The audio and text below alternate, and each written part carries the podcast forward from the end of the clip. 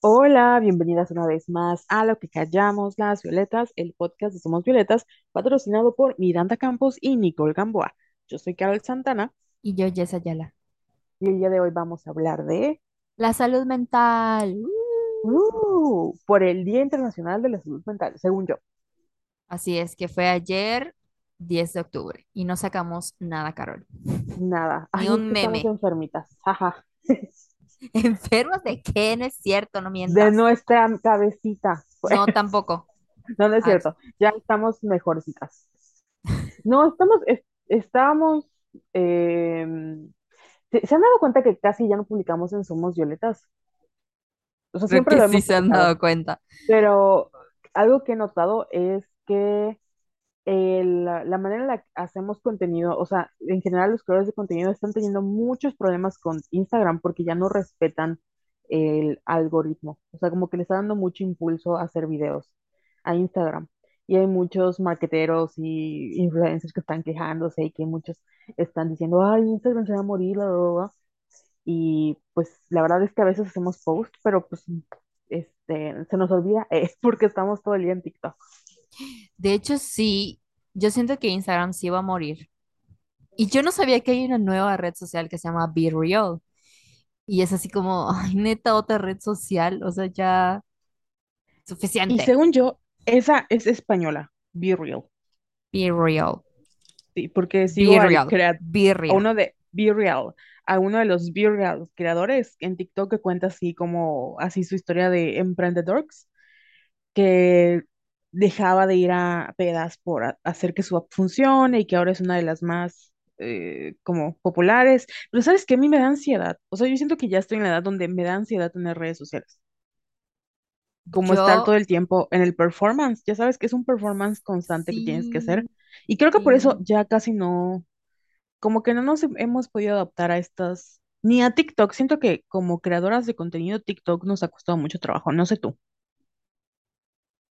Sí, porque es este formato video o no sé qué sea. La verdad es que no, no sé, pero está muy cagado que cada vez más me chocan más las redes sociales y mi Ujú. trabajo son las redes sociales. Y creo que eso igual siempre lo hemos dicho en el, en el podcast, de que influye mucho de que a nivel personal las redes son así como, ay, ya no, o sea, termino de trabajar y ya no quiero saber nada más, ¿no?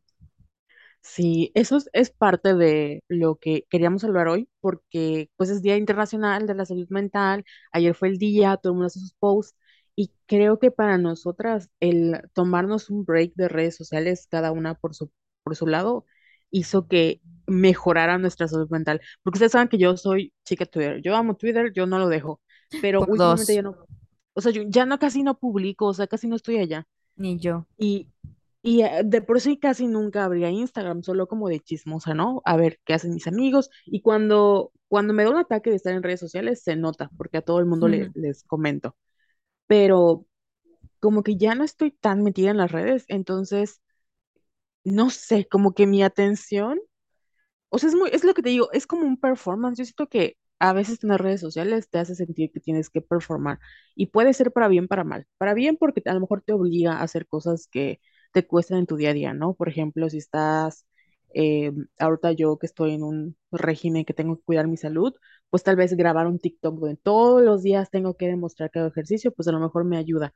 Pero hay otras, eh, como otros performances tienes que demostrar tu vida perfecta y que te levantas y tienes que estar grabando a cada momento y es muy cansado, o sea, se vuelve un trabajo que no, ni siquiera sé dónde queda, si hay como una satisfacción personal o ya nada más es como demostrar que estás viviendo ante los demás, sobre todo porque los últimos dos años que hemos vivido, lo hemos vivido en lo virtual, no, no teníamos como una vida, como que podía salir, ¿no? Tenías que vivir a través de lo virtual. Y ah, creo que ahora que estamos tratando de recuperar nuestra vida como fuera de lo virtual, este, es cuando viene este burnout de las redes sociales.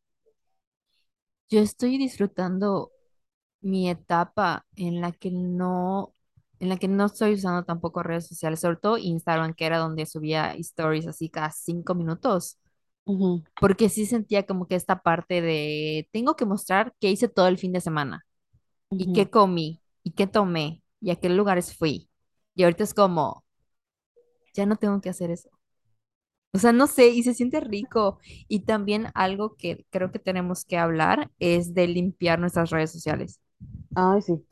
Porque no mamen, o sea, por ejemplo, Twitter sí está un poco difícil de hacerlo porque entras.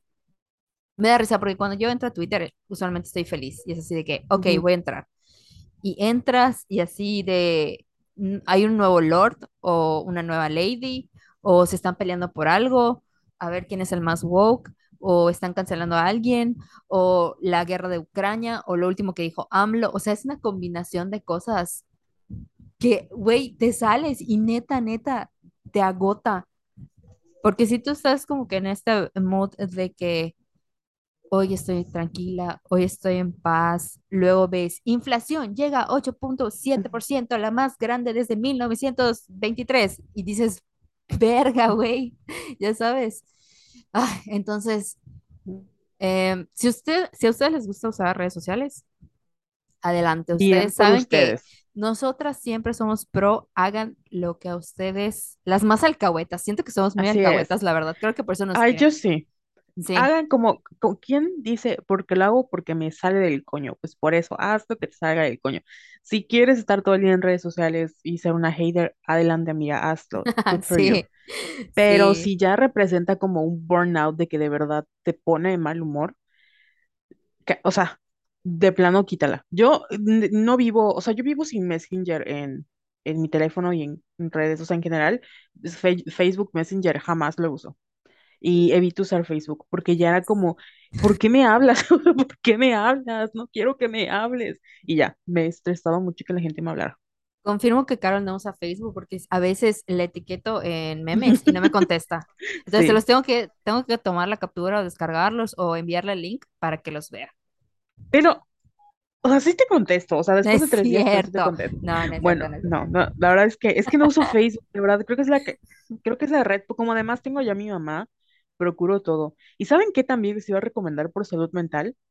Yo soy pro, eh, no, o sea, no, no peleas, esas no peleamos. Y a veces hay ciertos familiares que, ajá, no, no me gusta el conflicto, entonces prefiero mutear personas.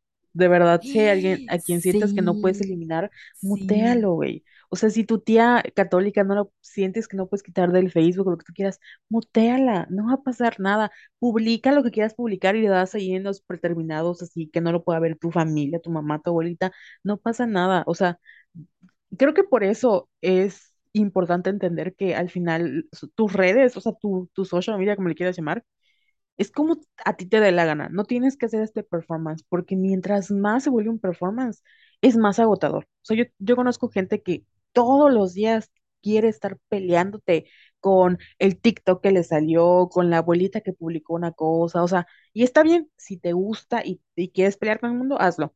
Pero si no, o sea, no tienes por qué estar peleando, no va a pasar nada si un día dices, ay, pues que chica su madre, ¿no? Y ya le, le cancelas y le das mutear, no va a pasar nada. ¿Sabes qué? Me acabo de acordar de algo que hice en pandemia y mucha gente se enojó conmigo, pero yo en pandemia, eh, o sea, al inicio, inicio de la pandemia, que yo, ya ves que decían, no salgan porque no sabíamos qué pedo y había como que mucho miedo e incertidumbre, Sí. había gente que seguía saliendo. Entonces a mí me daba, me daba ansiedad sus historias y lo que hice fue silenciar muchas historias de mucha gente cercana y esa gente cercana ujú, se encabronó conmigo así de que, ¿por qué no ves mis historias? Y ahorita también estoy en ese mood de no ver historias de nadie, salvo así de, no sé, de mis artistas favoritas. Ya sabes, Taylor que ha estado subiendo sus TikToks en Instagram, ahí los veo. Entonces, si ustedes se quieren tomar como que este break de ya sea no ver, no entrar a Instagram o silenciar cuentas o lo que ustedes deseen, está bien y que nadie les haga sentir mal porque no están interactuando en sus redes sociales. O sea, porque conozco personas que se enojan de que, güey, no estás viendo mis historias, güey, no reacciones a mi post, güey, no sé qué. Y esos son, esos sí son bobadas para mí. O sea, mientras mantengan el, o sea, es como si yo me enojara contigo porque no respondes a mis, a los memes que te etiqueto en, en Facebook. Si yo ya sé que a ti no te gusta estar en Facebook. que me vale verga, en es cierto, sí. Gracias. Pero a, a lo que voy, o sea, Karel y yo estamos hablando todo el pinche día. Entonces sería una estupidez de mi parte que ella no reaccione, no sé, a las fotos que subo o a los memes que publico. O sea, ¿de qué importan las redes sociales cuando tenemos una conexión real, en la vida real? Sí, y, y sobre todo si su relación o amistad está ya fuera, o sea, está en lo virtual, yo creo que igual em, es que ese es un trabajo que yo- cada uno tiene que valorar, ¿no? Si tu amiga ha estado contigo en los momentos más fuertes y siempre tiene su apoyo, la, la, la, pues honestamente que no te conteste como un mensaje o que no te conteste una historia, no pasa nada, porque sabes que está ahí. O sea, sabes que en el momento que le pidas ayuda va a estar allá, ¿no?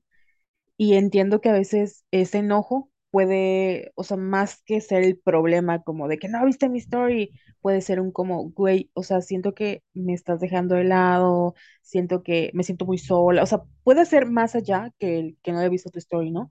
Pero a veces, como estamos muy metidas en el problema, no podemos ver qué es lo que en realidad nos duele y lo más fácil que hacer es como irnos hacia el primer trigger, ¿no? Que puede ser el no viste mi story, el no le diste like y luego te veo comentándole a tu amiga, ¿y por qué no me comentas? Y es como, tranquila. ¿Y sabes qué también pasa del otro lado? O sea, es muy válido si tú decides mutear a una amiga también, porque te cansa. Por X o por Y, porque dices, güey, ya me tienes harta con esta mamada. Yo estoy muy consciente y siempre se los digo a mis amistades. Güey.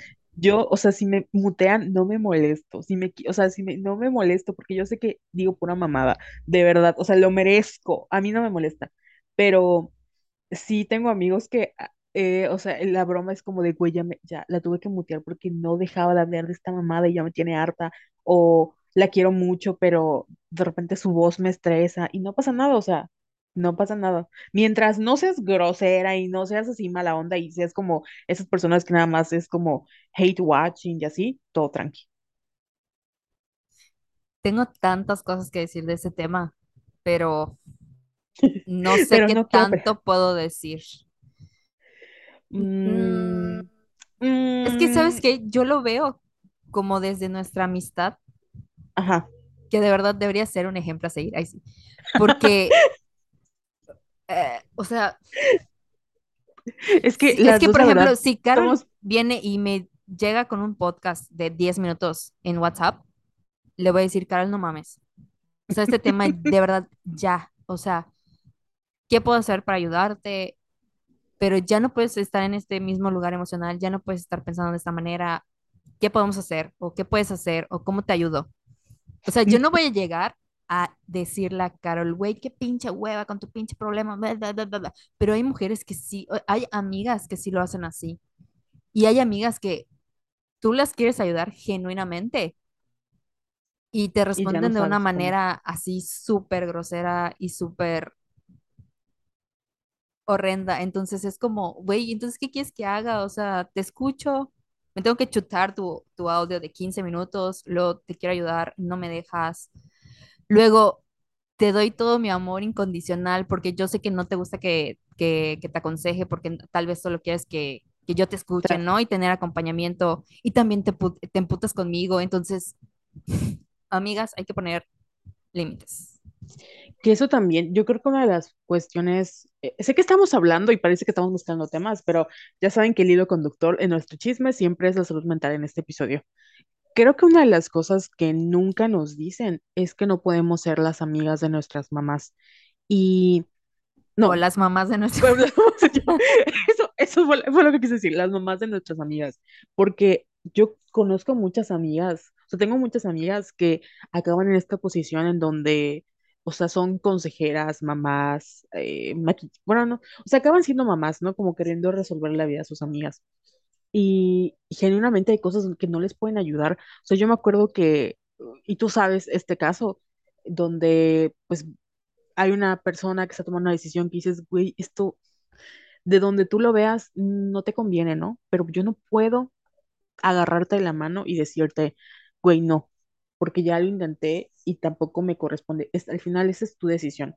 Lo único que puedo aconsejarte es estar con, es decirte, ¿sabes qué? Como amiga, esto no estoy de acuerdo, lo que estás haciendo, mm, pues no estoy de acuerdo, porque tampoco te puedo, cada quien, ¿no? Hay gente que te va a decir, estás pendeja, es un error y así pero pues no puedes evitar, o sea, es una persona completa, no puedes hacer que no, o regañarla, o n- no sé si le vas a dar la, el, el hielo, lo que tú quieras hacer, pero pues, mm, es una persona, no puedes em, tomar, asumir una responsabilidad que no te, que no te corresponde, que es la de hacerte pasar por su mamá y casi, casi resolverle la vida cuando sabes perfectamente que ni siquiera puedes resolver la tuya, o sea, somos dos bebés guiando a otra bebé. Y me acuerdo Ay, mi vida. Sí, y me, me acuerdo que, o sea, en este caso en específico, eh, la situación es como de chispas, no sabemos qué hacer contigo, lo más que te podemos ayudar es como, si quieres, te ayudamos a pagarte la terapia, ¿no? O te, em, te podemos ayudar, o sea, te podemos dar para la consulta, te podemos acompañar cuando vayas al doctor, o en el momento que vayas a tomar esta decisión, vamos a estar contigo, pero ya no podemos hacer nada más por ti porque tampoco nos dejas. Y creo que es muy válido, eh, es muy importante que entendamos dónde están nuestros límites, porque si tú también ya sientes que esta amistad te está sobrellevando y te está comiendo, ¿sabes qué? Mejor pon tu distancia, aunque te, te sientas culpable. Pero tienes que también cuidar tu salud mental, porque si caen, si caes tú, güey, ni aunque quieras vas a poder ayudar a tu amiga. Es verdad, es verdad. Deberíamos hacer un episodio de amigas. Sí, que hay muchas relaciones tóxicas, la verdad, con las Sí, amistades. sí, Pero es por... ¿crees, No, tú crees que, tú crees que se eh, romantizó mucho lo de mi amiga me salva? Mm, Pues es que es verdad, o sea, no, yo creo que en general hay, hay situaciones muy tóxicas. O sea, yo te puedo hablar de mí, de que yo sé perfectamente que a veces cumplo el papel de ser amiga de mis, de mis De ser, amigas, o sea, de hermana, ser perdón, mamá. mamá de mis amigas. Estoy, a mí es que de verdad hoy mi cerebro no funciona. ¿Sabes qué pasa? Que el clima está así como que, uh, ya huele a afinados, cafecito, como que Estoy pensando en estar empiernada con Edward Cullen en vez de poner mi atención en este. Pero bueno, este, yo sé que he cumplido el rol de ser mamá de muchas amigas y no, no, ni siquiera le ayudo, o sea, sé que ni siquiera he ayudado. Y he acabado haciendo cosas que a la larga digo, pues yo qué vergas tengo que estar haciendo porque se volvieron traumas, ¿no? Y tiene que ver más conmigo de que, ay, mira, es que soy codependiente, es que siento que tengo que ganarme el amor de las personas, es que eh, prefiero ver por los demás, porque si veo hacia mí me voy a dar cuenta que yo no valgo la pena, boba. O sea, son issues que tengo que tratar yo, ¿no? Y hay casos genuinos en donde, o sea, es que ni siquiera tienes que hacer mucho por tus amigas. Ya sabes, nada más con decirle, amiga, aquí estoy, mi amor es condicional, lo que, incondicional, lo que tú necesites, aquí voy a estar, y es suficiente. Yo sí creo que las amigas salvan vidas, y creo que en sus, los momentos más dolorosos han estado ahí, pero también creo que cuando tú no estás bien, o sea, tienes que ser muy honesta y decir, amiga, no te puedo ayudar, pero aquí estoy de esta manera, porque de- o sea, de nuevo, no todas estamos con este, no todas tenemos las capacidades de aguantar eh, un trauma viviendo otro trauma, ya sabes. Y yo tengo una lista así de todo lo que ha hecho Carol, Uy, no lo digas. ya sé, no lo voy a decir, pero nada más les comento. Así, de, o sea, Carol ha hecho de verdad muchas cosas que... ¿Te acuerdas que el, día que lo estábamos recordando? y yo dije, ay, ni me acuerdo de eso, y tú no mames, sí es cierto, con razón acabé loquita. Y yo, sí, por eso estás loquita. es que de verdad hacía cosas, y ni siquiera eran mis amigas, o sea, es que es eso, ¿no? Al final, o sea, tú por muy buena persona que seas, tienes que poner tus límites, porque hay cosas que nos sobrepasan a todos, y uno sabe qué le sobrepasa, o sea, de ahí tiene, llega un momento que es lo que decíamos, de horas, pero no pendejas. O sea, si tú no puedes ayudar en esa posición, eh, di- es mejor que digas, sabes que se escapa de mí, pero te puedo ayudar, no sé, económicamente. Yo a veces digo, güey, no me puedo aventar esta chinga, pero puedo apoyar con este dinero porque lo van a necesitar, ¿no? Y está bien, se vale. Y si también no puedes, también se vale decir no puedes. Y yo creo que todas las personas en algún momento, o sea, deberíamos ser muy conscientes y empáticos de que no todas están pasando igual por un buen momento, no sabemos qué pedo. Sobre todo cuando sabes que la otra persona de verdad es genuina, es, ha sido buena contigo y no lo hace desde un lugar. Que también, si no quiere, pues, ¿cómo le vas a obligar? O sea, Sí, o sea, siento que no todas las amigas son como buenas acompañantes, por decirlo así.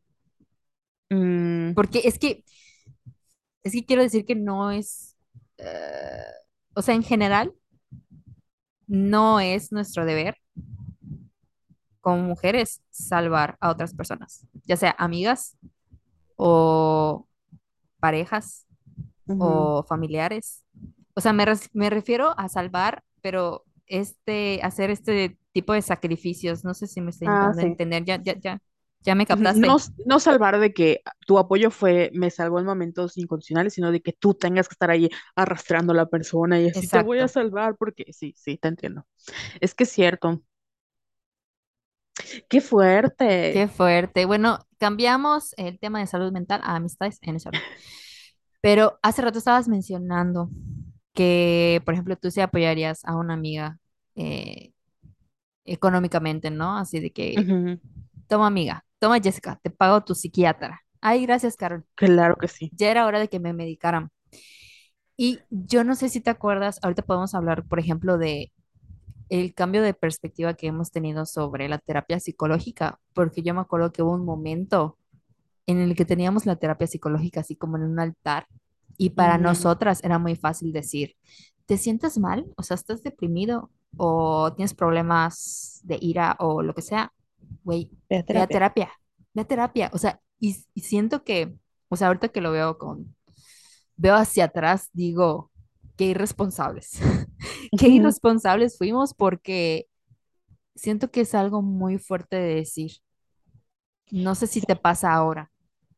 sí me pasa ahora. Yo creo que mm, en nuestro como inocencia es que pues genuinamente la terapia de alguna u otra manera sí nos ayudó y no estoy diciendo que, o sea, no estamos diciendo que no vayan a terapia, al contrario, pero es que es muy, no es tan fácil decirle a alguien ve a terapia cuando es un privilegio en este país y más allá de que lo puedas o no pagar, el que te encuentres con un buen terapeuta.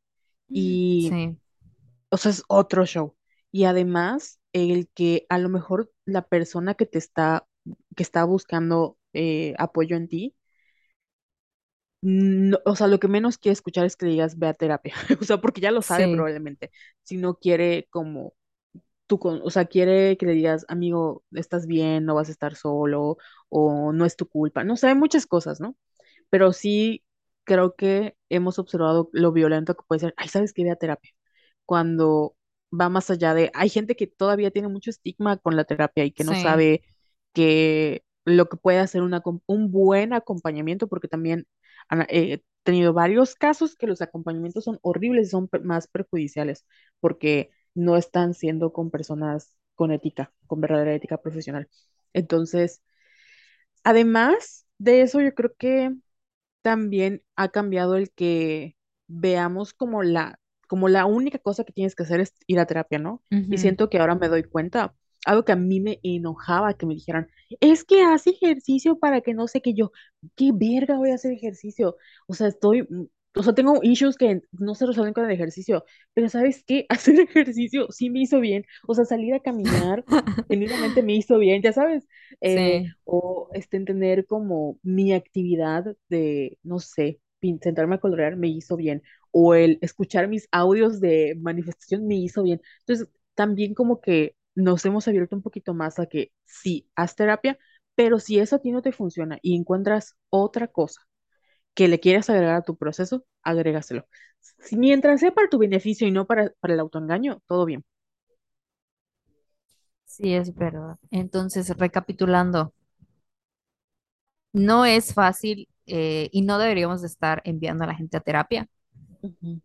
No es como que nuestro deber, porque algo que he notado igual como tú dices es que todavía hay mucho estigma y a la gente, hay a mucha gente aún que todavía le cuesta mucho como que aceptar cualquier issue que tenga. Entonces, sí es, eh, ¿sabes cuándo me di cuenta? Porque siento que yo lo tenía como muy normalizado de que, ay, me siento mal, pues, eh, porque yo soy ese tipo de personas. O sea, yo veo algo en mi cuerpo o siento algo en mi cuerpo extraño y es como, tengo que ir a consultar, aunque sea doctor Simi, pero voy a consultar. Y también eh, así lo pensaba con la terapia, así de que me siento mal, pues obviamente voy a ir con mi terapeuta, ¿no? Porque tengo el privilegio de pagarlo y etcétera, etcétera. Y en que empecé a hacer como que esta, eh, empecé a trabajar con unas psicólogas para una campaña, me di cuenta de muchas cosas. O sea, eh, por ejemplo, mm, sí, o sea, les cuesta mucho como que empezar el proceso.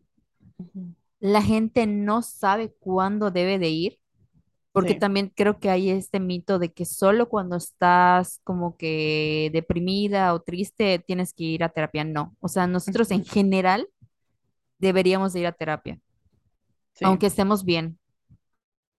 Y, ay, no me acuerdo dónde, creo que entrevistamos a una psicóloga, de hecho fue a Karina Correa, que está su entrevista en la página web de Somos Violetas, que ella explica de que no solo en los momentos complicados de nuestra vida debemos de ir, sino debe ser como que par- parte de nuestra salud integral, ¿no? Y otra cosa de la que me he dado cuenta es que la gente no tiene el dinero suficiente para ir a terapia. porque estas eh, psicólogas que estoy, a las que le estoy apoyando con su campaña, su, o sea, sí le bajaron mucho a sus precios. O sea, la más barata es la terapia individual y tiene costo de 375 que para mí, para mí, Jessica Ayala, yo lo, yo lo veo y digo, güey, sí está bastante económica, pero para otras personas no. O sea, estoy hablando de personas que ganan el salario mínimo, que tienen que eh, mantener a toda una familia que cada vez la la inflación está más difícil y todos los productos de la canasta básica están súper, súper costosos. Entonces son demasiadas cosas, demasiadas cosas, demasiadas cosas. Y ahí te cae el 20 de que, y a mí me enoja, por ejemplo, de que no es fácil para todos, porque no tienen el acceso que debería de ser un derecho básico y universal, sobre todo en el contexto en el que vivimos nosotros los mexicanos, que te despiertas y hay noticias así de Hubo una balacera en un centro comercial de Guadalajara y te quedas así de, ¿qué? O sea, ¿qué? Ya sabes, o sea, solo falta que pase aquí en Mérida. O sea, casi, casi, ¿no? Ay, cállate, no, Entonces, no lo digas, toco madera. ay, y no te contaba lo que escuché hoy de la guerra de Ucrania, que me queda así de, ¿qué? O sea, Putin está a dos de lanzar una bomba, bomba nuclear y matarnos a todos. Pero, ajá, o sea, son muchas cosas que tenemos que reflexionar y que tenemos que poner sobre la mesa porque está muy fuerte aquí en pleno 2022, después de haber atravesado una pandemia, después de haber atravesado tantos traumas, la gente sigue sin poder tener acceso a salud Sí, mental. Y eso es muy triste y es muy feo. muy triste, muy feo y como dices tú, todavía hay mucho estigma y no, no se vayan con gente así boomer, no hay mucho estigma en gente joven. Yo de verdad Sí. pensaba eso de que no, pues, o sea, ahora que, re- que veo mi vida para atrás, yo, güey, ¿cómo a nadie se le ocurriera que, debería terapia, no? pero en su momento dije, no pasa nada, estoy bien, porque además estamos, o sea, en general la vida es la vida, ¿no? Y a veces acabas en modo supervivencia y está bien. Y muchas veces cuando estás como atravesando problemas, lo que menos vas a pensar es que esto podrías resolverlo con terapia. O sea, piensas, es que si yo tuviera un trabajo diferente, si yo tuviera un cuerpo más delgado, si yo tuviera, o sea, estás buscando como, Sí. como la respuesta más inmediata Y que yo, externa.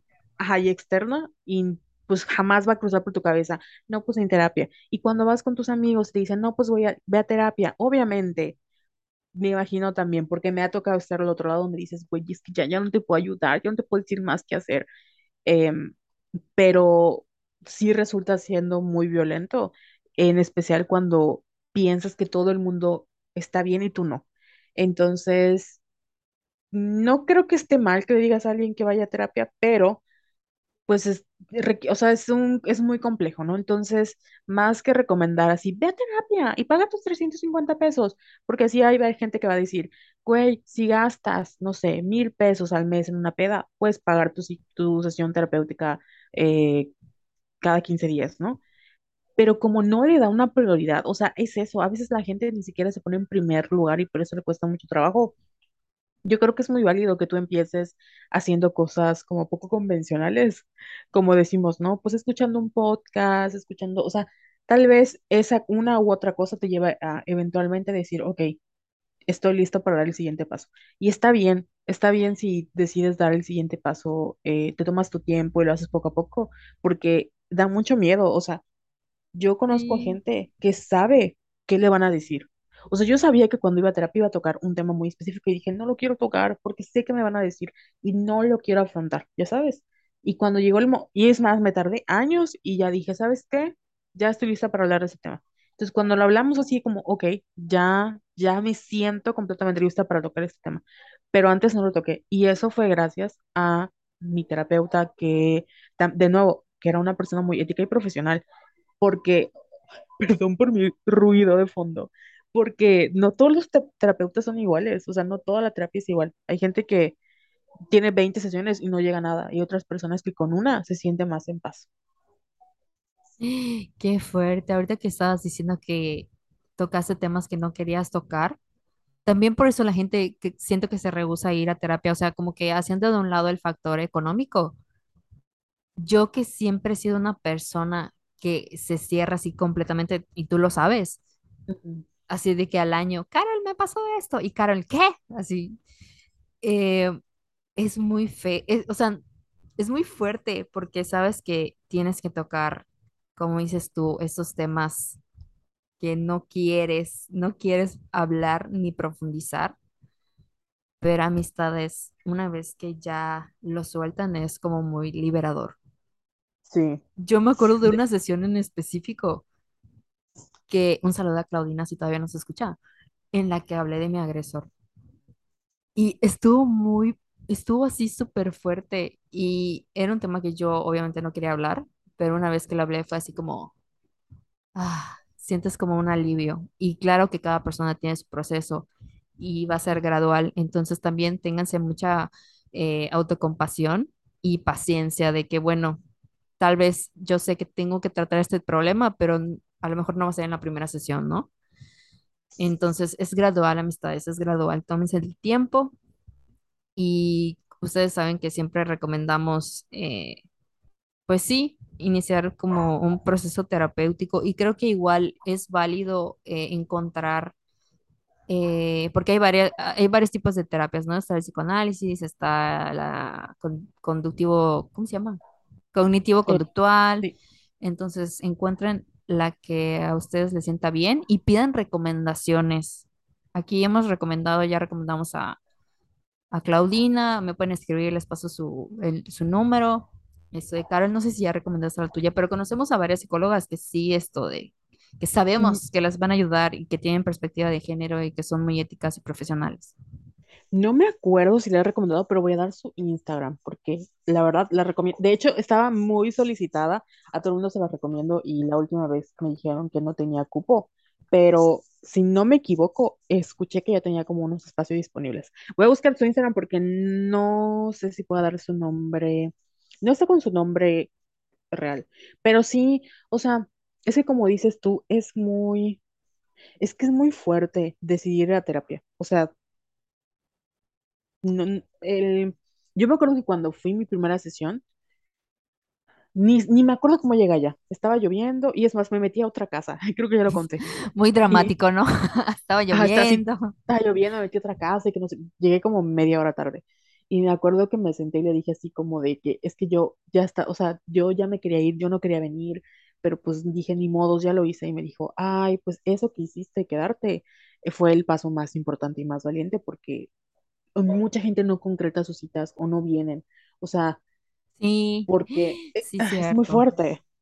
Tú me, tú me dijiste, ¿no? Que te pasaba con, con, en la cuenta que trabajabas. Sí, en la cuenta que, en la que estamos trabajando, mucha gente agenda y a la mera hora no llega. Y nosotros le preguntábamos a la psicóloga así de que, oiga, ¿y esto es normal? Y ella decía, sí, es muy común. O sea, es muy común. Y nosotras así de, qué fuerte. Y tenemos ahí muchos leads Sí, que, que voy dejan su número, o sea, que ya les dice la información, que te dicen, sí, sí, tal día voy a ir a tal hora. Y luego nos aparecen. O sea, porque a la gente le cuesta mucho y creo que es, e- e- sí, es hasta cierto punto normal, es porque no es fácil. Es, no, es como la gente que va la primera vez al nutriólogo y deja de ir. O sea, es normal porque es, es un enfrentamiento de hábitos, de, o sea, muchas cosas. creencias. Ujú, No tenemos como, o sea, la educación en nuestro país y la educación cultural de como mujeres latinas, mexicanas, como quieras ver este, nos ha, de verdad, nos ha hecho soportar muchas cosas. Yo a veces hablando con amigas, así como con Jess, decimos, Virga, ¿cuánto? O sea, ¿cómo, cómo está nuestra educación cultural que hemos creído que tenemos que soportar tantas cosas y normalizarlas?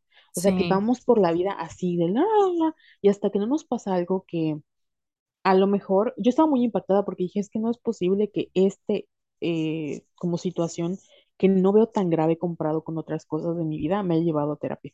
Y platicándolo es que es como, o sea, estás, es como una bo- bomba, este, ay, se me la, la expresión, pero es una bomba de tiempo, ¿no? sí, Entonces, mm, cualquier, yo creo que lo, lo que más me impactó es entender que cualquier cosa puede ser un trauma. O sea, cualquier mamada que tú pienses puede ser un trauma, sí, ¿no? Porque tu cerebro está, está, o sea, es muy muy este, especial, por así decirlo, ¿no?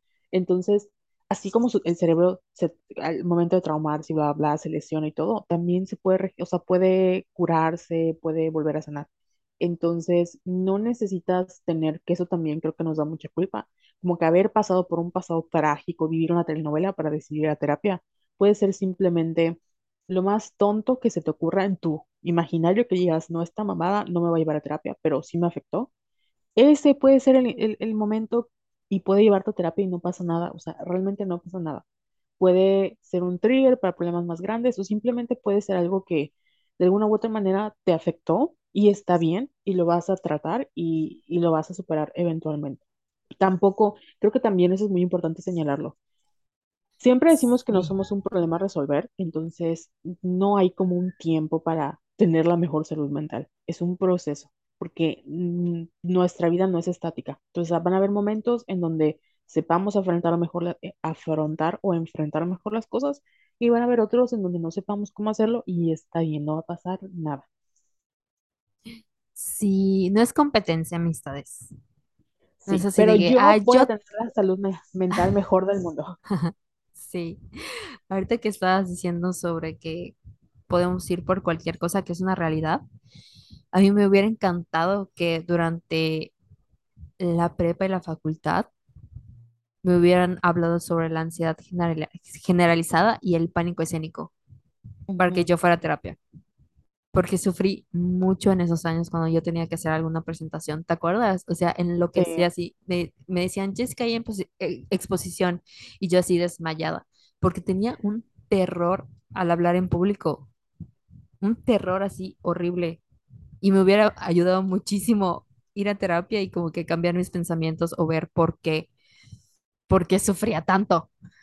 sí. Entonces, A, a mí me daba mucho como, se me hacía muy curioso porque yo siempre he sido muy insegura, pero, pero sí improviso, o sea, más que improvisar, yo creo que es normal en todos los comunicólogos, o sea, no hacemos la ay, tarea, sí, ay, sí, ay, sí. ajá, es que de verdad hacemos la tarea al último minuto y vemos qué hacemos, ¿no? Y no me molestaba exponer porque sabía que lo iba a resolver.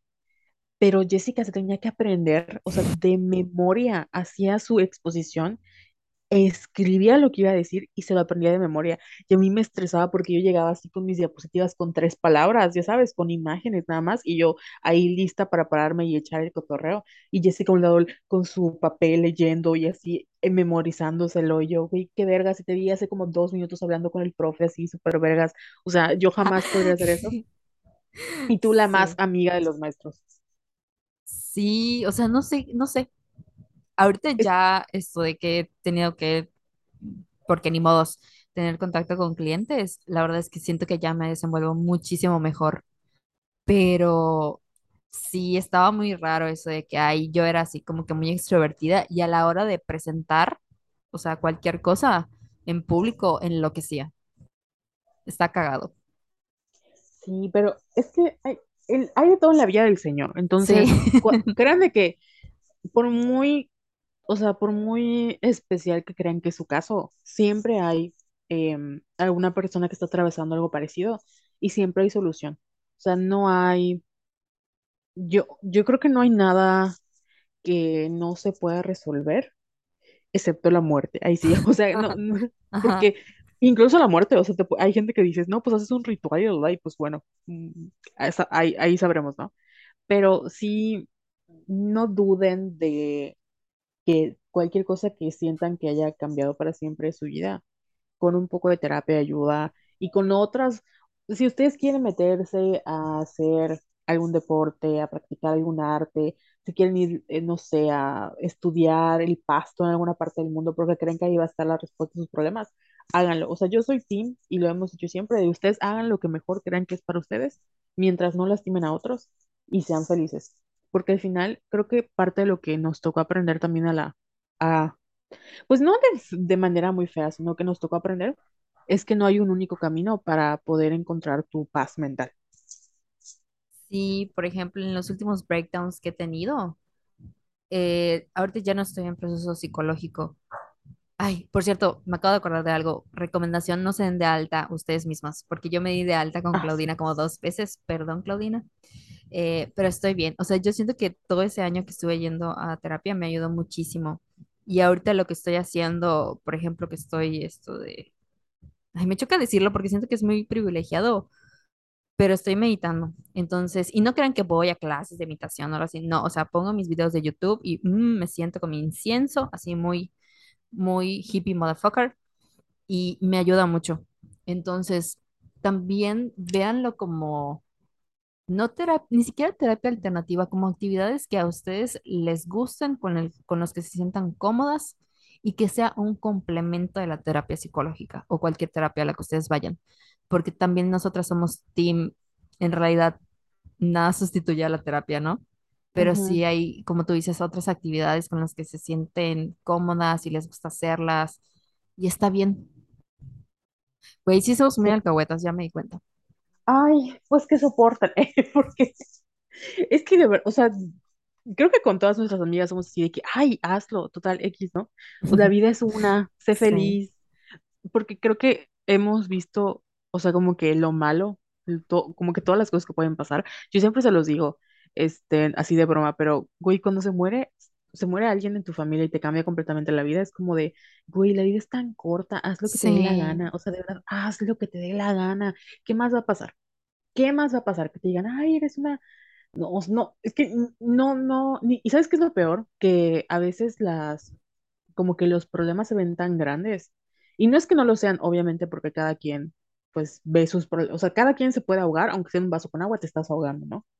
Pero cuando los pones en perspectiva y dices, güey, soy una, una partícula en este universo, ¿de qué me preocupo? O sea, sí hay, hay situaciones que se escapan de nuestro control y que son muy fuertes y que por eso necesitamos ayuda, pero hay otras situaciones que de verdad no, o sea, no te gusta tu trabajo, busca otro reina, va a haber otro, renuncia. Este, ¿qué estoy pensando? Ay, estoy privilegiada, estoy pensando. Que eso es otra cosa, o sea, hemos, creo que evitado dar, em, yo lo veo con mis amigos, o sea, yo jamás les puedo decir a una persona que, pueda, que o sea, renuncia, porque no, no, o no te puedo decir, quédate sin trabajo y no trabajes tres meses porque no, es muy privilegiado. Pero si tienes la oportunidad eh, a veces cuando estás tanto en un problema, no ves la salida. Y algo que me pasaba con mis amigos es que estaban en malos trabajos, no porque ellos sean malos, o sea, no, no estaban, no les iba mal en el trabajo porque ellos eran malos, sino porque estaban en malos trabajos. Y siempre les decía, hay cosas mejores afuera, hay cosas mejores afuera. O sea, es, horrible, eh, no te gusta, no, no puedes ver la salida, pero vas a encontrar algo mejor. Créeme que vas a encontrar algo mejor el pensar que quedarte en un lugar donde pues más vale malo por conocido que bueno por conocer, creo que no ni siquiera debería aplicar porque te estás como cuando te aferras a, un- a una relación o a una persona porque dices, güey, si no es con este, ¿con quién va a ser? Reina, te la estás pasando muy mal, o sea, déjalo, te va a ir mejor sin él, sin el, sin el trabajo, sin esta persona o amistad tóxica en tu, en tu vida, sin eh, esta este familiar que no aporta nada a, a- a- bueno, sin este hábito que no aporta nada bueno, o sea, de verdad vas a encontrar un mejor lugar que quedar, que, o sea, a veces cuesta más eh, afer- quedarte en un lugar que soltar ir, porque Sí. yo, yo siempre lo digo con mis muelas, si yo me hubiera quitado las muelas del juicio, cuando me las debía haber quitado, me hubiera ahorrado un montón de dolor. Y no, dije, no me va a doler, y mira, pasó el tiempo y me dolió más y hasta la fecha me sigue doli- doliendo. Entonces es más fácil decir, güey, me va a doler un chingo, pero lo voy a soltar, a que seguir aferrándote a una cosa que sabes que a ti ya no te conviene. Me quedé pensando en tus muelas. Ay, mis muelas, que me las voy a quitar. ¿Saben qué? No me las puedo quitar porque está muy alta mi presión, pero me las voy a quitar, lo prometo. Yo voy a ir ese día y me voy a asegurar de que te las quiten.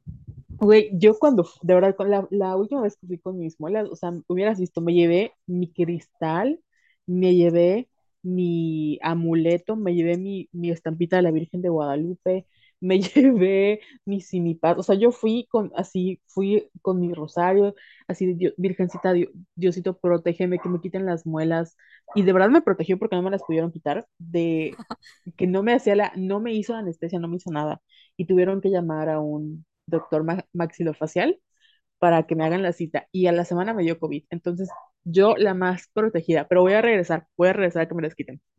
En tu defensa, la verdad sí es muy traumático que Sí. te quiten las muelas, porque cuando me quitaron, a mí me quitaron dos el mismo día.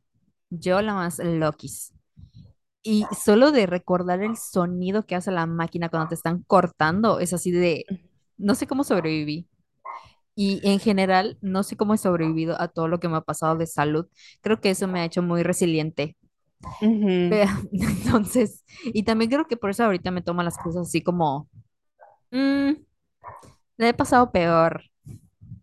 Que igual no es como que minimizar los problemas, pero de verdad, amigas, cuando nos pasan cosas así súper fuertes de, de enfermedades y de salud, como en mi caso, y luego llega otro problema, es así como que voy a sobrevivir y voy a estar bien.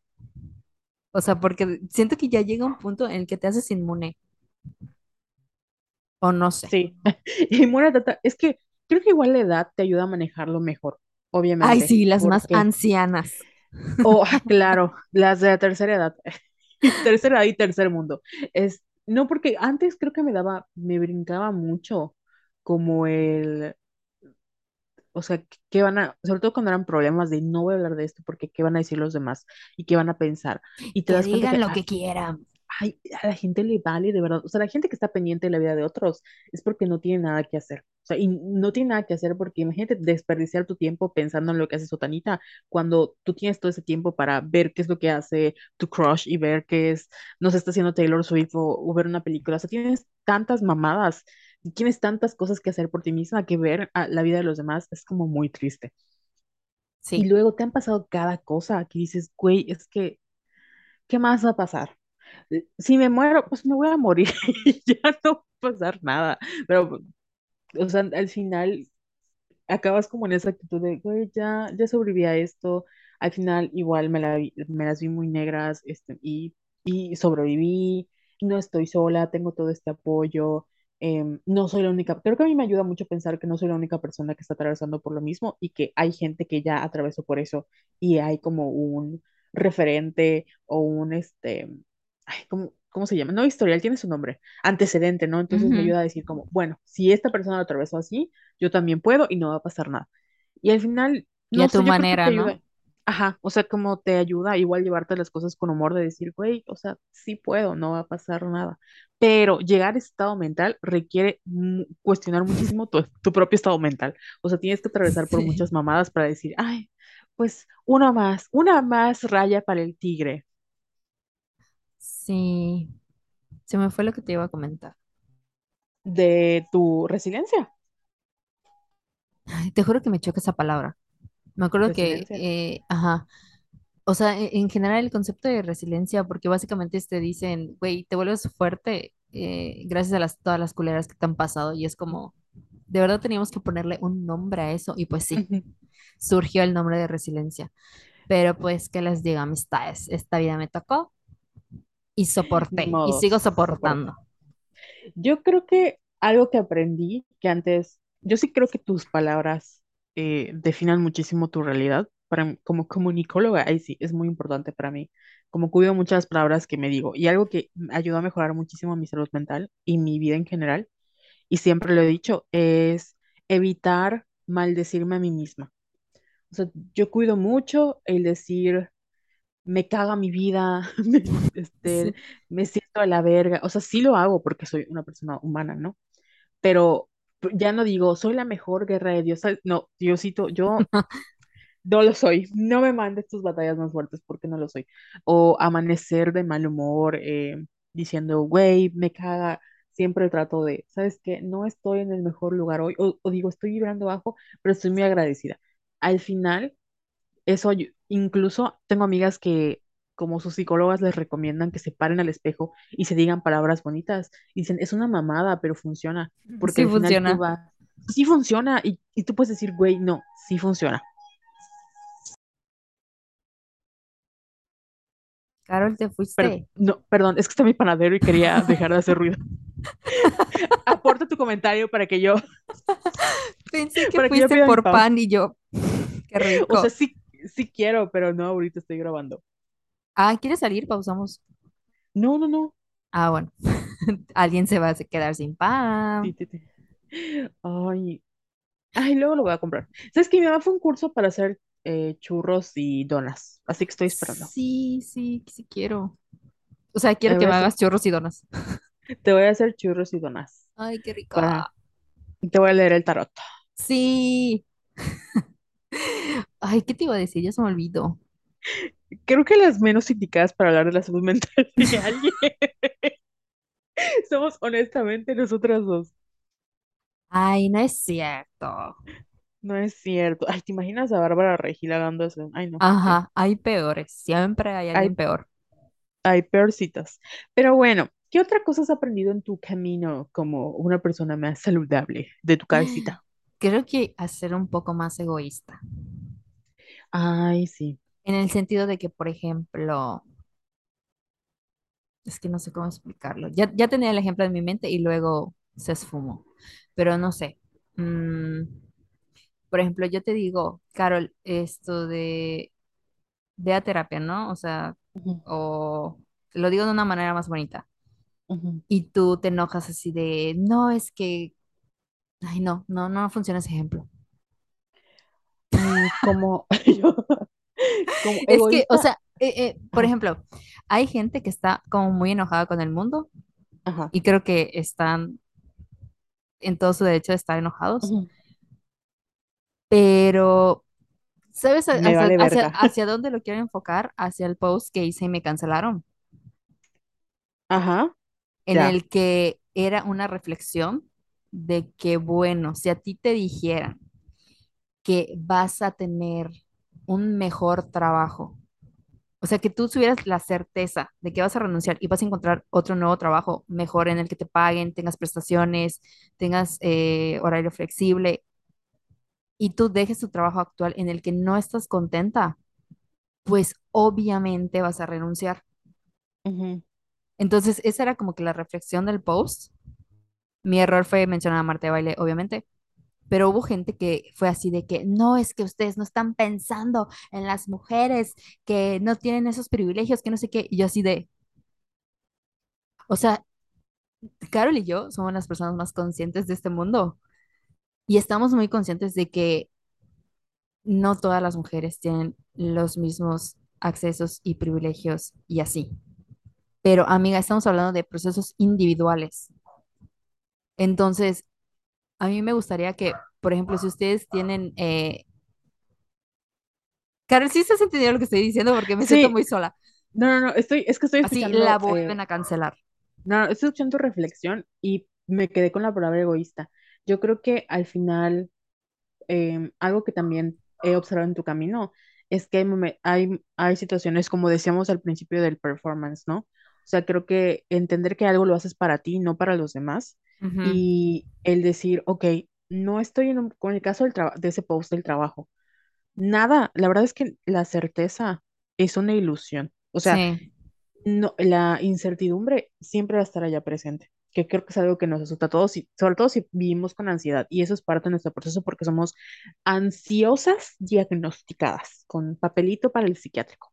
Entonces, el, dentro, dentro de tu camino que he observado, algo que eh, admiro mucho de ti es que tú ya sabes que la incertidumbre, o sea, no la puedes controlar, siempre va a estar ahí, pero también la puedes tratar como, como lo que es un miedo irracional. O sea, sí pueden pasar cosas muy malas, pero también pueden pasar cosas muy buenas. Y eso no, no va a depender. O sea, no creo, y siempre te lo digo, que haya como una fuerza, el Dios, el universo, como quieras llamarle, que todo el tiempo esté como en tu contra.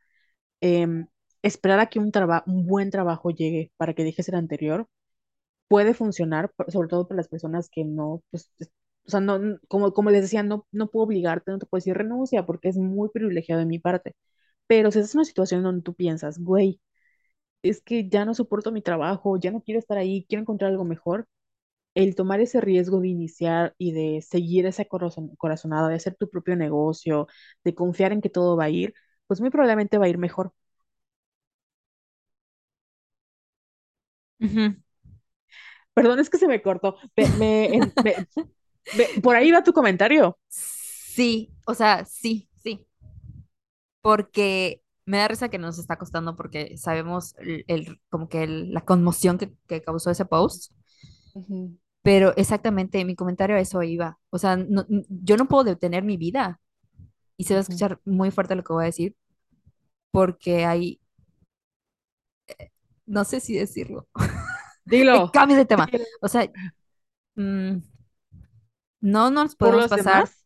ajá, yo no me puedo, no puedo parar mi vida Y ante cualquier consejo o reflexión o lo que sea que la vida me dé o yo me encuentre en redes sociales, no puedo decir, pero es que tú no estás pensando en las demás mujeres que no.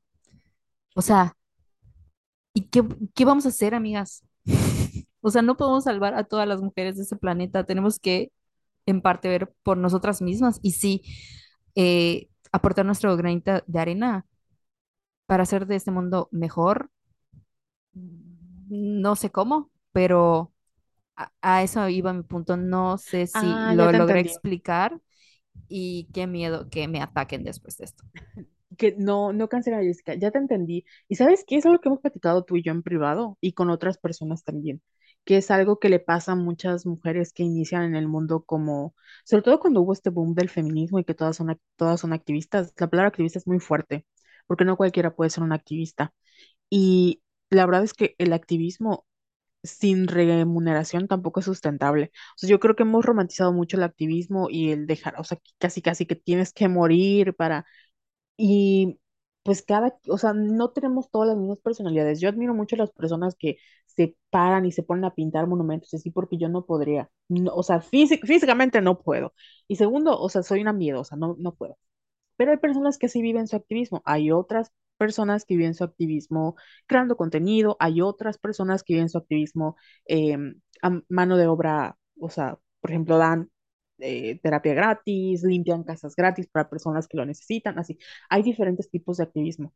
Lo que creo que muchas veces pasa cuando trabajas sobre todo con círculos que tienen que ver con mujeres eh, y con violencia, es que parece que todo lo que haces es fiscalizado, ya sabes. Sí, Y algo que nos tocó, nos costó mucho trabajo fue, y ustedes se dieron cuenta de cómo empezamos a cambiar nuestro contenido, incluso la manera en la que dejamos de, que lo comentamos en, en el episodio de nuestro aniversario, empezamos a, a- ¡ay!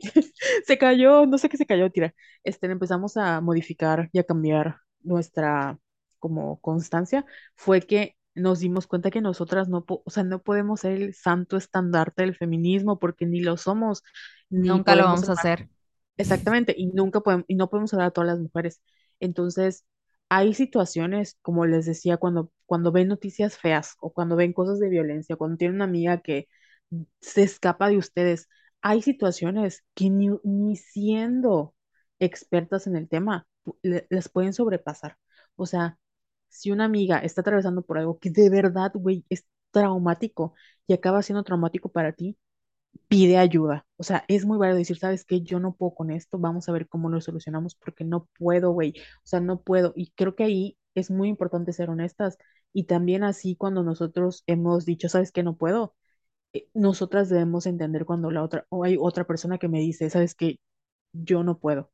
Porque en todas las relaciones es normal. A mí me ha costado muchísimo decir no puedo y he acabado en, en lugares donde digo, güey, ¿yo qué hago acá? O sea, ¿qué hago aquí cuando ni me Carmen en la cárcel. Claro, claro. O sea, ¿cómo es que llegué a este punto? Por no saber decir, ¿sabes qué? No puedo, se escapa de mis límites. Y yo creo que a veces nos metemos en, pro, o sea, a nosotros mismos nos metemos en problemas porque nos da mucho miedo decirle no a las personas. Nos da mucho miedo decir, sabes que no. Y como siempre les decimos, el no es una palabra completa. O sea, no se me hace justo que yo te diga, que yo te diga, Jess, ¿quieres grabar hoy? Me digas, no. Yo te diga, ¿pero por qué? Pero dale, no, no quieres grabar hoy, no me digas. Yo te conozco y sé que si me vas a decir que, si me das una explicación, sé por qué va a ser. Si no me la das, tampoco me la tienes que dar porque yo sé que por algo no quieres grabar conmigo y tampoco te quiero presionar. Pero de nuevo, no nos enseñan a decir que no. Entonces se vuelve más complejo conforme vamos creciendo porque ahora nos sentimos responsables de personas que son personas completas, o sea, y, si con trabajo nos da mucho trabajo aprender a, a ser nuestras propias mamás, imagínate ser mamá de otras personas que cuando no puedes contigo misma. O sea, es muy complejo, es muy complicado. Así como eres amable con tus amigas, sé amable contigo misma. Y si hay algo que te sobrepasa, di no. Es mejor que digas no a un buen momento a que estés ahí toda ah, muriendo en el momento y digas, oh, no quiero, y las cosas se complican. Sí, espero que se haya entendido el punto. Y también, sí, hasta, hasta ahí llegué. Cancelada. Pues Es mira, al final, es que a, a- a mí me cuesta mucho, eh, y tú lo sabes, por ejemplo, grabar el podcast público, porque siento, ya, yo ya no me siento una buena feminista, ya sabes, porque he notado que tengo que tener mucho cuidado con lo que digo, porque sé que a muchas personas no les va a parecer. Y yo digo, como porque voy a callarme algunas cosas que yo pienso por el miedo a que me digan, güey, estás pendeja, güey, eres una privilegiada, güey, no sé qué. O sea, eso tampoco está chido, ya sabes. Sin embargo, me lo he callado porque soy una persona prudente, pero a eso iba, o sea, no, ya no podemos estar cargando con todo el activismo que hay, con todos los problemas que México tiene en cuanto a violencia de género y así, ¿no? O sea, no sé de qué otra manera como, como ponerlos. Me, me estoy Es que, mucho. es que es insostenible también. O sea, yo creo que pa- también parte de nosotras como somos violetas siendo egoístas, eh, nos enfocamos más en el crecimiento personal, porque al final es lo único que podemos controlar. Yo no puedo controlar, eh, y eso, eso creo que lo platicamos en el Patreon pasado, o sea, en el, del podcast pasado, que hablábamos de cierto colectivo que dijo, todos los hombres son violadores, infieles y que no sé qué, Sí. y yo claramente dije, me molesta que venga de ellas, porque tú sabes que mi brand es odiar a los hombres, pero al final, o sea, mi activismo no, no me interesa, y lo digo con todo respeto, no me interesa educar a hombres porque sé que tienen espacios y lo pueden hacer. Mi activismo está en ni siquiera educar mujeres, es en vamos a hablar de temas que nos interesan, vamos a hablar de, de cómo podemos crecer como personas, porque al final, a mí como Carol Santana, en nada me sirve decirle, amiga, evita que te violen. No, güey, o sea, la culpa no es, no, no la tienes tú. El que otra persona te venga a agredir no va a depender de ti. ¿Qué depende de ti? Que si estás en una mala situación y necesitas o una inspiración para decir, ok, tal vez acá hay algo peligroso, ahí me interesa, ¿no? Que si estás cuestionando eh, por qué esta morra vieja, castrosa, que le gusta el rosa, no la soporto, y nosotros podemos hablar de la misoginia internalizada, eso es lo que me interesa. Que si en algún momento viviste alguna violencia y no la, no la registraste como violencia y de repente años después dices, oh my God, y empiezas como en esta espiral de que fue mi culpa, ahí me interesa decirte, amiga, no fue tu culpa. Ese tipo de cosas es donde yo prefiero trabajar no puedo hacer todo lo demás, ya lo hemos intentado, ya lo hicimos y no funciona y no fue sustentable para nosotras. Y por eso como parte de nuestra salud mental decidimos enfocarnos en otras cosas, porque de verdad mm, es para nosotros fue inso- insostenible, pero hay otras, hay otras mujeres que se dedican a hacer colectivos, que sí son colectivos, que sí trabajan con temas de aborto, que trabajan con temas de legalidad, que trabajan temas directamente con violencia, que tienen las herramientas para eh, hacer su labor sustentable. Nuestra labor, así tal cual como era, no era sustentable. Ahorita lo estamos tratando de hacer lo más sustentable que podemos. Y al final somos dos morras también rependejas que esto es más como echar el chisme y una conversación y nuestras, como nuestros puntos de vista viviendo en medio del caos, ¿verdad? Como las amigas alcahuetas de confianza que siempre van a tener versus a, o sea, estudiamos comunicación y literatura, no les podemos ofrecer nada más. Honestamente, lo único que sabemos es la palabra. Hasta ahí. Así es. Qué bonita reflexión, me gustó. Creo que lo Ay, resumiste mejor de lo que yo intenté, pero sabes que sí me cuesta mucho porque no quiero decir algo que no, que no, pero ya lo dijiste y ya lo dije. ya. Canceladas, eh, las más canceladas. canceladas. Ay, sí, que nos cancelen de una vez. La verdad. Yo creo Eh, que Pero creo que lo dije en Patreon, si nos van a cancelar, que nos cancelen, pero que no nos los digan. Ah, sí, porfitas. No, no me. Bueno, te digo algo, como ya no tenemos redes sociales, ahí sí, no, ni nos vamos a entrar si nos cancelan, honestamente. Ah, Pero de todas maneras no lo digan. no lo digan, por favor, cuiden nuestra salud mental, no nos Sí. cancélenos en, en sus corazones, nunca en público. ¿Sabes qué me acabo de acordar? ¿Qué? Esto de en el primer salseo de La Más Draga, que es Ajá, como que la parte en la que mientras los jueces deciden quién va a ser lip sync y quién ganó el reto y así, graban a las dragas, así como que conversando después de la pasarela. Entonces, la, la, el primer salseo de esta nueva temporada estuvo súper fuerte porque hubo una draga que dijo así de que por favor tengan conciencia de todo lo que se publica en redes sociales porque somos seres humanos que, que, que sentimos, que hemos trabajado mucho para estar aquí, etcétera, etcétera, ¿no? Y yo me quedé así de, qué fuerte que una persona tenga que rogar en un programa de televisión que la gente en redes sociales sea amable con ellas, porque siento que el odio está a la orden del día en cualquier red social, especialmente en Twitter, que tú fácilmente puedes ir y decir, o sea, publicar una estupidez o un- una culerada, ya sabes, y tú no sabes cómo le va a afectar a otra persona.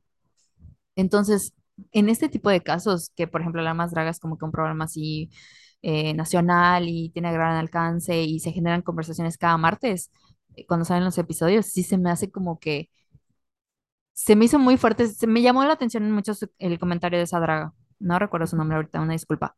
Pero imagínate tener que decir y sentir el miedo de que, voy a tener un- una gran exposición y cualquier error que yo tenga, bueno, aunque no tenga un error, me van a, me van a, me van a atacar y se van a burlar de mí. Entonces, o sea, ya sabes, es como, es como, a Sí, veces siento que tomamos muy a la ligera las cosas que decimos y publicamos en redes sociales. A sí, AMLO sí lo, lo pueden bullear, no me importa, eh. Pero seamos más eh, como muy, muy co- co- empáticos, de verdad.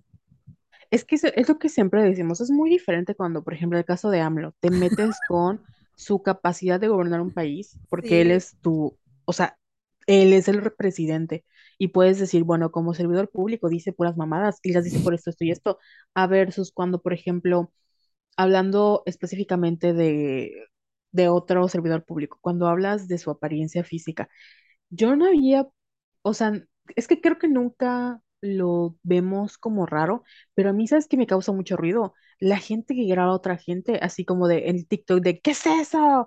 Ya sabes, o Sí, sea, sí, estás exponiendo a a personas que se van a hacer virales, que no, o sea, que le puede afectar de buena o mala manera. Lo hablamos con Just Stop, o sea, estás exp- exponiendo a personas, son personas reales. Creo que por eso no nos gusta tanto TikTok en general, no nos mo- hemos adaptado porque tenemos que salir a dar, a poner como nuestras caras. Yo es algo que odio, odio con todo mi ser y por eso eh, eh, creo que me, me encanta el podcast.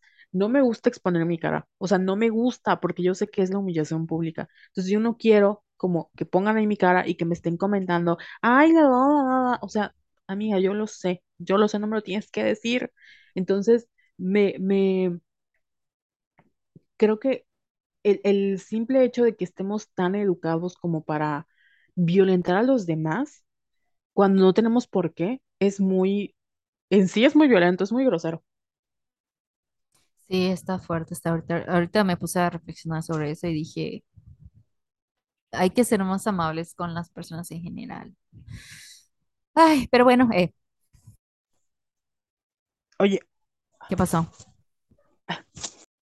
¿Qué haces?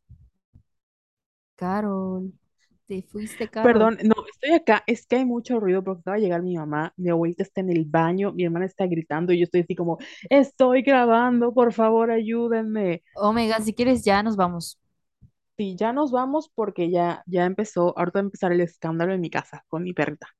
Sí, oigan, nada más quiero mencionar rápidamente que no le estoy haciendo propaganda a, a Renan Barrera, pero el centro municipal, o sea, el Ayuntamiento de Mérida tiene un centro municipal de apoyo a la salud mental en el que hay eh, um, terapias gratis. Entren ahí a la página del ayuntamiento y este, tienen orientación y apoyo emocional vía llamada telefónica y presencial.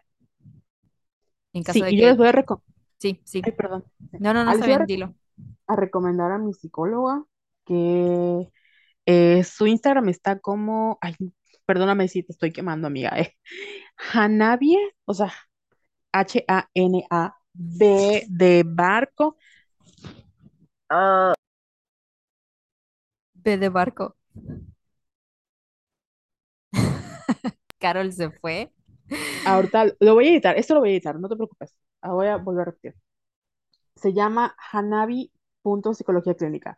Eh, Hanabi es una palabra japonesa, según yo, pero bueno, ahí va, es H-A-N-A-B de barco y normal, latina, y al final, así busquen, Hanabi psicología clínica, y les va a aparecer, es medio de Yucatán, pero si no me equivoco, tiene clínicas online, y hay mucha gente que no le gusta lo online, pero yo lo prefiero. Ay, también eso nos falta comentar, pero bueno, sí, esto, hay mucho estigma también sobre las terapias online eh, y les prometo que es lo mismo. Es lo mismo, Sí, nada lo más mismo. te ahorras el transporte y tienes eh, la terapia vía videollamada. Ujú. A mí me gusta más online porque como dices tú, sobre todo cuando estás en horario de trabajo, o sea, a veces era como que mi hora de descanso puedo tomar eh, mi Sí. hora y ya no tengo que trasladarme de un lugar a otro, pero hay otras personas que prefieren ir a un lugar físico porque quieren salir de su casa, porque quieren ver y se vale, o sea, como tú quieras, tómate ese día para ti. Sí, y ya por último, yo les recomiendo a la psicóloga Ana Claudina Pacheco Ortega. Así la pueden buscar en Facebook. Esto de si necesitan que les pase su contacto, su página de Facebook, me escriben. Y ya, vámonos. Vámonos, antes, ¿algo más quieras recomendar, Jess? Ya como último punto, ahorita que llegó mi mamá y ya no hay tanto ruido. Ah, creo que no, ahorita solo estoy viendo la más draga. Y Yo, ¿y, y qué? no, no, no, dime, dime. Es que se me fue. ¿Qué No, es que iba a decir que creo que la más draga está como cancelada, según yo, pero no sé. ujú. Pero lo sigo No, viendo, perdón. Ay, es que es otra cosa. Ya hemos hablado de eso mil veces. Ya, o sea, hoy sí que Y estamos Carol, ya viviendo el supérenlo. No, no, es que estamos viviendo el fin del mundo, honestamente. O sea, si quieren hacer algo que está moralmente cuestionable, no lo publiquen. O sea, de verdad, sí. Sí, como- si van a vender boletos en reventa, no lo publiquen. Si van a ver la más draga y, lo, y, y quieren, o sea, que nadie se entere, no lo publiquen. O sea, no tienen por qué publicar todo en todo momento. Vivan su vida. Estamos en el fin del mundo. Cualquier cosa, hoy sí que mientras no lastimes a otros, es válido. Lo siento, ya, se me van a cancelar que me cancelen. Sí. ¿Y qué más ibas a decir? Que no tengo No tengo ninguna reco- Ah, bueno, mi, mi única recomendación cuando caí en el hoyo negro de los K-dramas fue porque necesitaba como distraerme y como el inglés ya me, me ya, o sea, ya mi, mi cerebro lo registra, lo busqué en otro idioma, o sea, tenía que ver películas o series en otro idioma para que me, o sea, para que mi cerebro se concentrara en eso. Entonces, si están, tienen problemas con atención, si quieren como distraerse o algo, yo les recomiendo que o vean una serie turca en otro idioma, en el idioma turco, o vean un K-drama en coreano para que se distraigan. Oh my God. Suena nice. Pero Suena bueno. nice. Ya estoy nice. así en el de Braille. Pero bueno, esto ha sido todo por hoy. Nos vemos en nuestro próximo episodio. Esperamos hacer uno así muy uh, de misterio, porque va a estar cerca del Halloween y el Día de Muertos. Eh, sí, sí, sí, sí, sí. Hablamos de cosas mágico-místicas. Sí, me encanta. Uy, nos, nos autoleemos el tarot en vivo. Sí. Sí, o sea, hay que, tenemos pendiente el episodio del tarot, pero bueno, Sí, no has hablado sí. con Dani. Ya le voy a decir a Dani, nuestra Va, bruja de confianza, para que va. venga. Va. Pero bueno, esto ha sido todo por hoy. Nos vemos en unos días, amigas. Feliz, eh, feliz fiestas halloweenescas y Sí, adiós, bye. bye.